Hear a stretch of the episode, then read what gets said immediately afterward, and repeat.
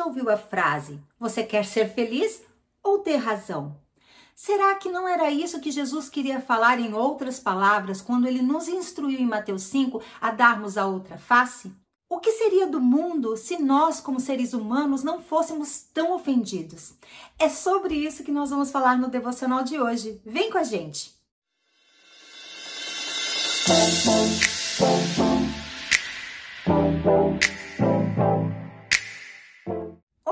sou a Fábio e esse é o nosso devocional diário Meu Plano com Deus. Hoje é dia 3 de julho, sábado, e para você que acompanha conosco a leitura anual da Palavra de Deus, os capítulos para hoje são Jó 25, 26 e 27 e Atos 12.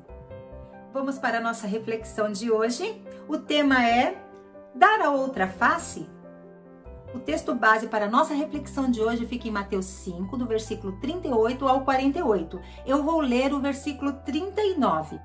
Eu, porém, lhes digo que não se oponham ao perverso. Se alguém lhe der um tapa na face direita, ofereça a outra face também. Nesse texto de Mateus 5, Jesus não está falando algo contra a legítima defesa, que você não deve eh, se defender de acusações, ou de repente de alguma violência que você está sofrendo. Eu vou colocar aqui alguns textos que Jesus fala que nós devemos nos defender. Em algumas situações, Jesus até mesmo fugiu dos seus agressores, fugiu das pessoas que lhes perseguia. Nesse texto, Jesus está falando sobre a ofensa, sobre quando nós nos sentimos ofendidos e queremos revidar.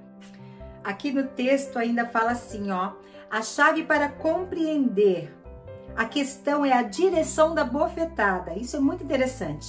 No mundo destro, ou seja, as pessoas geralmente usam a mão direita, uma pessoa levava uma bofetada do lado direito da face e seria esbofeteada com o dorso da mão, ou seja, com a parte de trás. Então seria assim. Esse tapa com o dorso da mão, na época, significava ofensa, humilhação.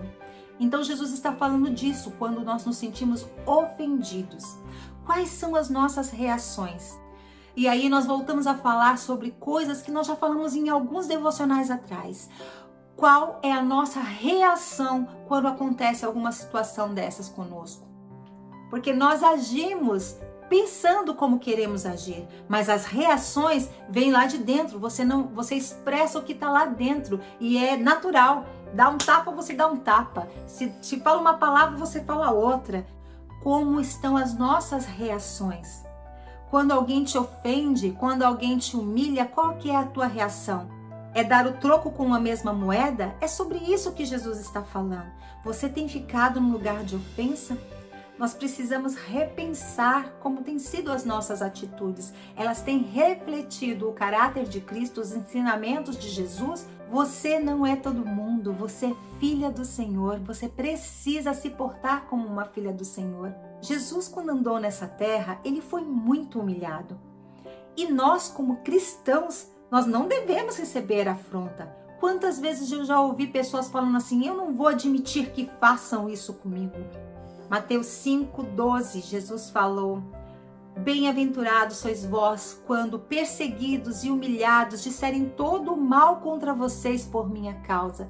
Exultai e alegrai-vos, porque é grande o vosso galardão no céu, porque assim fizeram com os profetas que vieram antes de vós.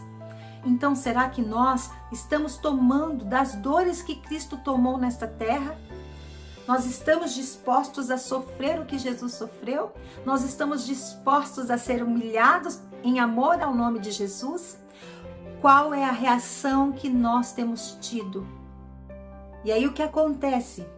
A pessoa te dá uma ofensa, você retorna com uma outra ofensa, ela ofende mais ainda, você ofende mais depois, e aí que começa uma guerra entre a família, uma guerra no teu serviço, na tua escola, porque você não se admite ser ofendido.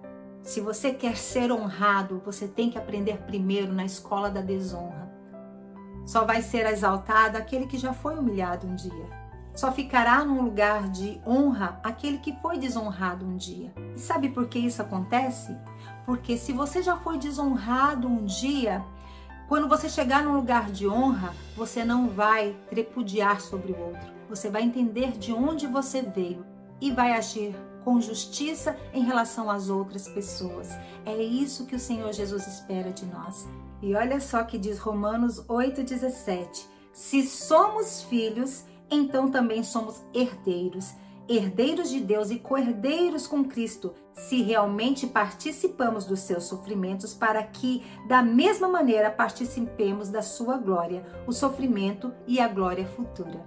Então, se nós dizemos que somos filhos de Deus e somos herdeiros e corredeiros com Cristo, vamos também sofrer do sofrimento que ele teve para que um dia nós exultemos na sua glória.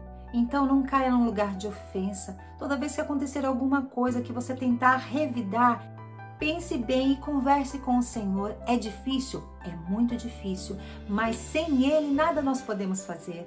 Então, com Ele podemos fazer tudo. Entre em parceria com o Espírito Santo e seja verdadeira com o Senhor. Senhor, estou passando por tal situação, Fulano me falou isso, estou muito triste, muito angustiado. Me ajuda a passar por essa prova. E o Senhor, Ele não vai te deixar sem resposta. Creia que Ele é o nosso consolador que Ele vai nos dar aquela paz que excede todo entendimento em todas as circunstâncias, porque Ele não prometeu que a nossa vida seria fácil. Ele disse: No mundo tereis aflições, mas tem de bom ânimo, eu venci o mundo. E você também pode vencer. Na sua força? Não, na força daquele que é o amor, daquele que é o príncipe da paz. Creia somente e entregue o teu caminho ao Senhor. Confia nele e o mais ele fará. Eu vou ficando por aqui e se você gostou dessa mensagem, compartilhe com seus amigos, seja canal de bênção na vida daqueles que você ama. Um grande beijo e até o próximo vídeo.